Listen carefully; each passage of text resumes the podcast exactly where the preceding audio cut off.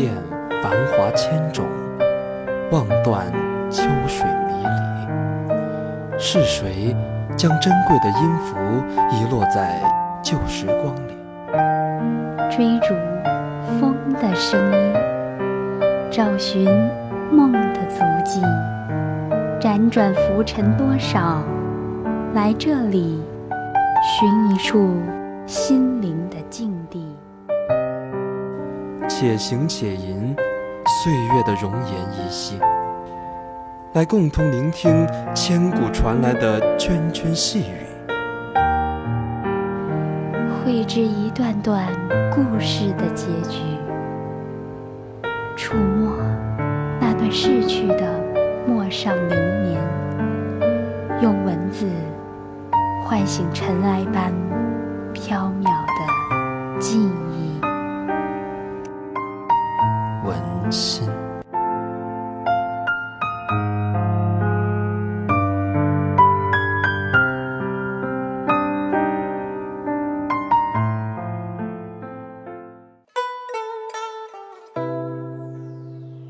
许久没见如此喜庆的颜色了。漫天的晚霞艳丽无比，她樱唇上的胭脂和鸳鸯红帐，都像是曾经和那个人约定好的那样温暖。宾客们的喧嚣声，酒精醇酿的敲打声，一步一步走进那个人刚刚坐下过的地方。端起那饮尽的酒杯，细细打量。半晌，他缓缓掺入茶水，仰头喝尽，将杯子摔在地上。水晶杯叮当碎裂的声音，和眼泪一起藏在了心里。从此，他再无软泪。秋日就像一扇窗，推开了就再难谁踩过固执清香？萤火绘着画屏香。那是一年七月，晚风习习，呼吸微凉。早上趁着爹爹娘亲不注意，偷偷跑出门逛庙会的小女孩，急着回家吃午饭，没想到人潮涌动，太着急，倒是导致自己和朋友们走散了。日暮向晚，嫣红晚霞一点点汇集成花，小女孩却无心欣赏这幅难得的好景，在一棵紫薇树下焦急地转来转去。她知道。爹爹娘亲迟早会找到他，所以，他只要待在这里不乱跑，就不怕走丢。但是，他怕回家后爹爹的一顿痛打，最终认命地靠在树上，郁闷地挠着树干。紫薇受到抚摸，轻轻颤动，枝头洒下一片片紫薇花瓣。远处的他，正和家人。一起出门逛庙会，兄弟姐妹们都吵吵嚷嚷的要这要那。他躲在最外围，向外看着那一片黄昏盛景，却看见了远处紫薇树下的小女孩。七月微风托起花香，慢慢送入嗅觉。斜阳下的小女孩靠在树上。衣裙在风里摇曳的样子，让她着了魔般的向那棵紫薇走去。身后的随从一时也没注意，他也就顺利地离开了家族的包围圈。霞光越来越靠后了，紫薇树长在镇上最高的地方，阳光。最后落下的地方，他很好奇，这样一个小女孩靠在那里做什么。慢慢的走到女孩眼前，却看见女孩紧皱着眉头，闭着眼，双手合十，念念有词。在听见什么“求神仙让爹爹娘亲不打我”之类的话时，他忽然笑出了声。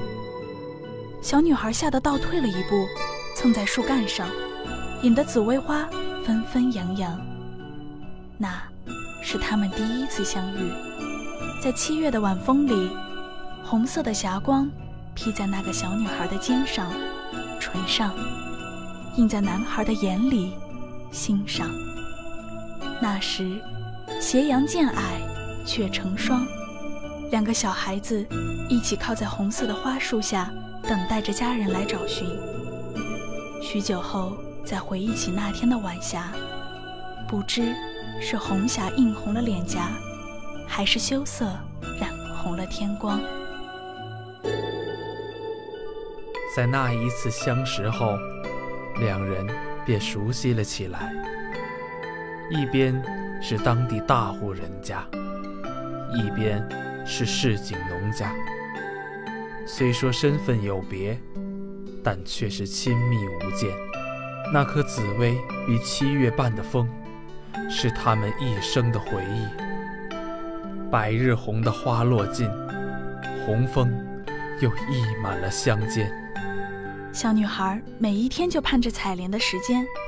日日坐在门槛上，看着日头偏干，不等爹爹娘亲嘱咐，便穿好衣，拿着小篮跑出家门，一边跑过集市，一边哼着小曲儿。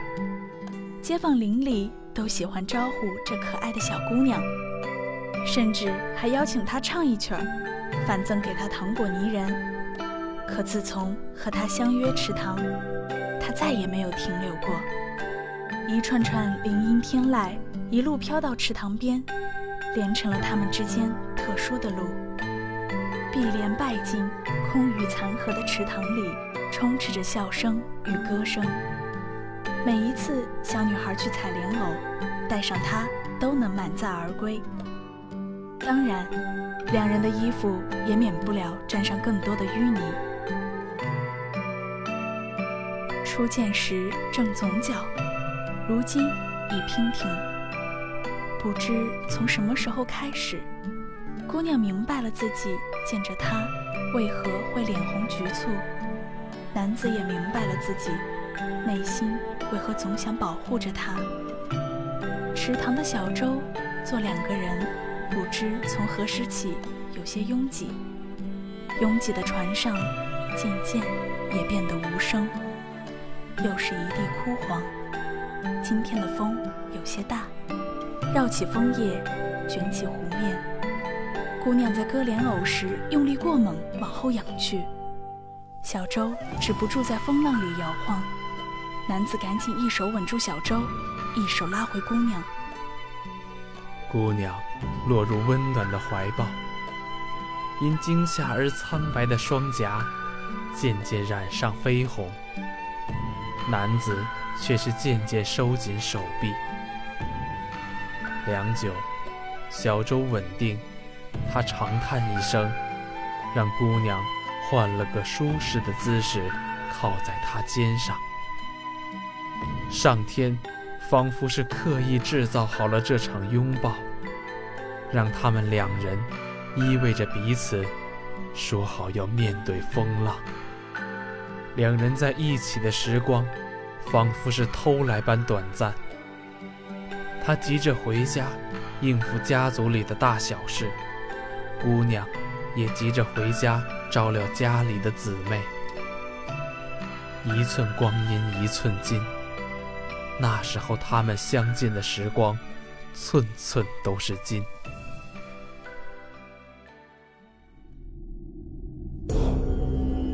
烽火连三月。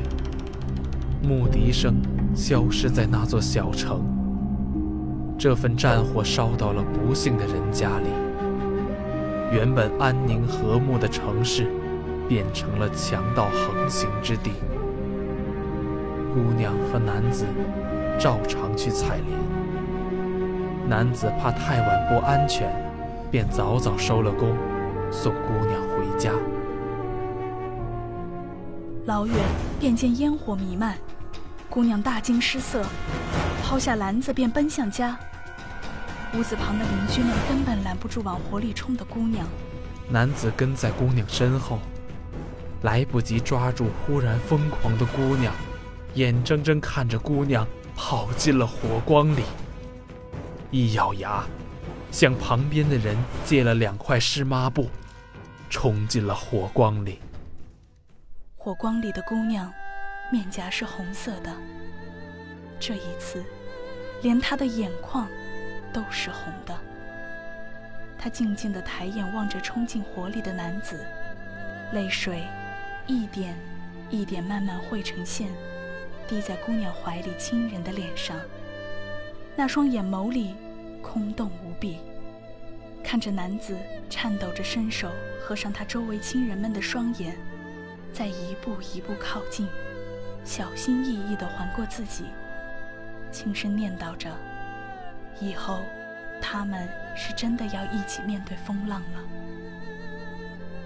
眼看着火光已经开始吞噬自己散乱的长发。姑娘忽然取下母亲手腕上的镯子，温柔地抚过所有亲人的脸颊，毅然地转身说：“走吧。”男子看着姑娘握紧双拳，摇摇晃晃地向门外走去，赶紧避开不断掉下的火星，向前扶住姑娘。果不其然，刚刚踏出火光。房梁坍塌的那一瞬，姑娘也倒了下去。男子将她抱起，带回了自家。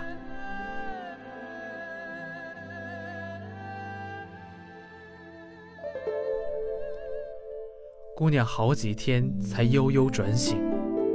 男子说：“让她一直住在家里，他们间的情愫早晚会地久天长。”瘦了好几圈的姑娘，每天也按照规矩，早早的向长辈请安问候，在男子家里安安分分的过着日子。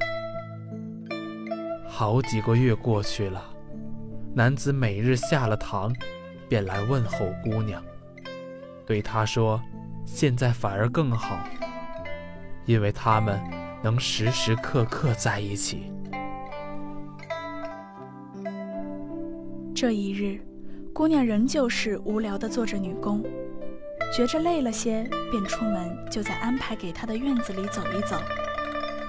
没想到，却是听见了下人们的闲言碎语，说些她和男子如何不般配，说些她是如何攀上男子的肮脏姿态，说些老爷虽心地善良，但定不会留下他的预言。姑娘听见，也只是转身回到屋内。继续做着该做的事。毕竟，现在身在官家屋檐下，哪能像以前在自家小屋里一样放纵？傍晚，男子仍来陪她用膳，姑娘不经意提起她想出去自谋出路的意思，却被男子微怒着打断，告诫她再别想这样的事。待到她功成名就，一切都能妥善了当。姑娘没有接话，低头咀嚼着米饭。男子看着姑娘越来越沉默的模样，提出带她去游湖散心的建议。姑娘没有反驳，说来倒也巧，他们记忆里最深的时刻，永远都是在夏秋这两个艳丽的季节里。柳枝摇曳。离开小舟后的男子带姑娘走过一条又一条的小巷，巷子尽头总是有几家店，店里的戏子们咿咿呀呀地唱着熟悉的曲调。姑娘若有所思，男子以为姑娘沉默，怕是逛了一天累了，便带她回家。另一道惊喜是。他准备给姑娘的一把琴。他说想听姑娘一直像从前一样轻轻唱，一直这样，听到白发苍苍。姑娘望着这把琴，忽然湿了眼眶。因为亲人去世而许久没有动心的她，忽然觉得心跳又活了过来。泪眼朦胧的她，第一次伸出手，缓缓靠近他梦寐以求的脸，感受到心爱的人的温度，体会到他眸子里的点滴情绪。姑娘听着男子的情话，他说：“有了他，就不会让他无家可归。就算要远航，也是要和他一起到美丽的地方。”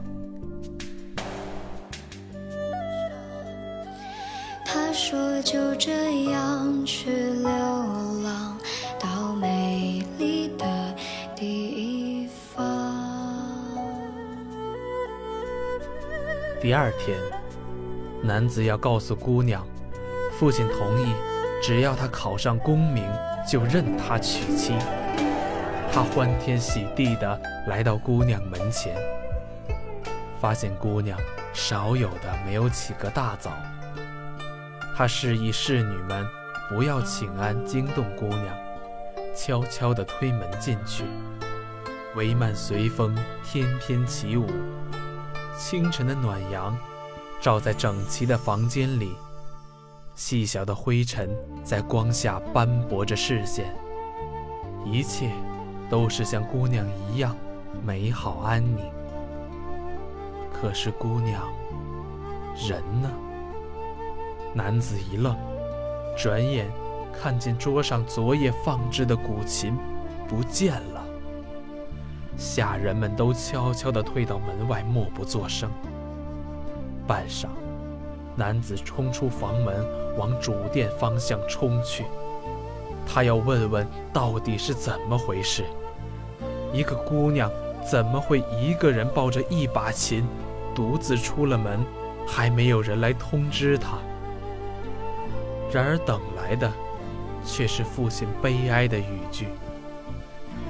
原来是姑娘自己要求离去，她不愿寄人篱下。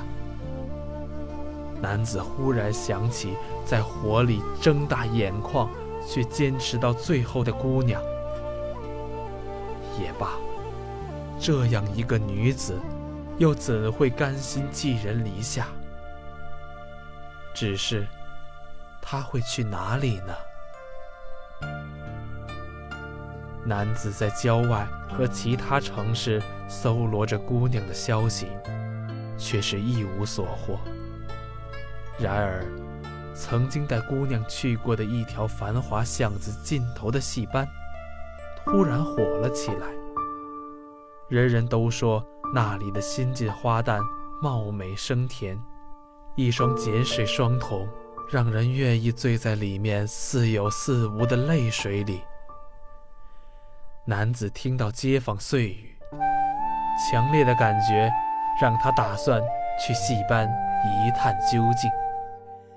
出发前，男子握紧双拳，担心着：会是他吗？会吗？明月皎皎，一片红枫飘下。割断了远眺的视野。男子看着红枫，想起总角时相遇的场景，捡起红枫，转身在叶上写下一首诗，鬼使神差的将红枫压在怀里，路过那一树紫薇，拢着一袖芬芳，向花淡的庭院走去。男子溜进了后院，白鞋踩过枯枝轻响，一袖芬芳引得萤火虫如影随形。听着房间里熟悉的曲调，男子急切地踏出一步，却还是郑重地敲了三下门。听着屋子里衣服摩擦的声音，男子屏住呼吸。门开的那一瞬间，萤火虫们带着芬芳在画屏上翩跹起舞，绘着眉眼，如旧温柔。两人相视一笑，姑娘落落大方地请男子入座。那一晚，姑娘的歌声重温旧梦，轻轻、轻轻地唱。两人重逢的泪水，静静躺。这一晚，姑娘听着他说：“就这样流浪也好，到美丽的地方。”岁月，浮光掠影过，和这姑娘的名声大噪。男子秋闱顺利过关，半年后的春闱会试，又怎么会难倒心里一直装着梦的男子？一切都进行的有条不紊。戏班班主请求姑娘考虑留下来多唱几场。我在盛名时浪费了妙歌喉。灯花珠流水，盛庭华艳依旧。姑娘的翠阁却下了帘钩。她准备息影，待君归，金玉满堂，鸳鸯成双。陌上花开，随着男子缓缓归的，还有一对车马赏赐和一道圣旨。姑娘在雕栏上敲判手，望见车队正前方的他，人头攒动，让姑娘看不清状元郎的表情，只是开心的像所有人一样摇着手机。男子悲伤的看着楼上的姑娘。这一道驸马圣旨，让那些年华都付作过往。那一晚，姑娘房里琴声乱，未成曲调，嘈嘈切切，只诉情浓。姑娘的歌声，轻轻，轻轻唱。从紫薇花树、碧莲池里芬芳，唱到红叶的信笺。情意绵长，昏黄烛火轻摇晃。日暮西山，姑娘请他留下。一袭大红嫁衣，大红盖头，许两人一夜不彷徨。红蜡悄悄潜入黑暗，他环住她说。愿化作一双鸟儿去飞翔，任身后哭嚎嘶喊，也追不上。可两人都明白，这场故梦里，人生如戏唱，谁都不会在彼此的后半生里登场。就这一晚，流泪的花和荣喜堂。都静静放在一旁，两人相顾无言，唯有泪千行。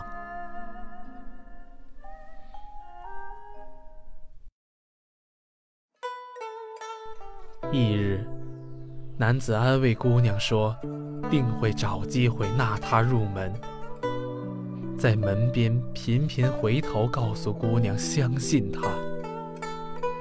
看着姑娘笑笑，催促她赶紧回去准备公主大婚的样子。男子担忧的离去。傍晚再回来时，戏班班主告诉他，姑娘辞了花旦，临走前直说，她要去流浪了，去一个没有她的美丽地方。男子推开门扉。心里知道，姑娘这一次是真的走了。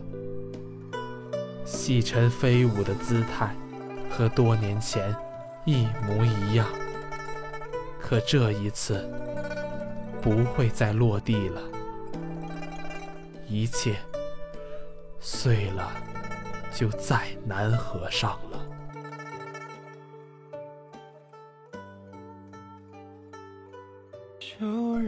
许久没见，如此喜庆的颜色了。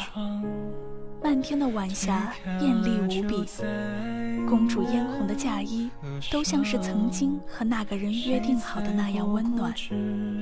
宾客的喧嚣声，酒精醇酿的敲打声，一步一步走向那个人的婚宴角落，端起御赐的酒杯，细细打量。良久，他缓缓掺入烈酒。他多想摘下面巾，趁醉装疯，再唱一段情浓。可最后，还是轻轻放下酒杯，默默道了声祝福，与幸福反向离去。又一年七月，晚风凉，姑娘站在紫薇花树旁。斜阳渐矮，枝影长。又是一地枯黄，碧莲池塘残荷风浪，枫叶红了满面秋霜。这场故梦里，孤桨声远荡，粼粼波涛，天与湖都倒映着回忆，一寸一寸旧时光，像默片播放。这一切都将流去，他乡遗忘。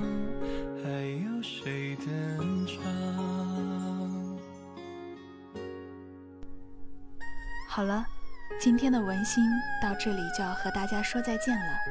感谢导播君清，感谢编辑西河，我是播音齐九，我是播音北岛。我们下期节目不见不散。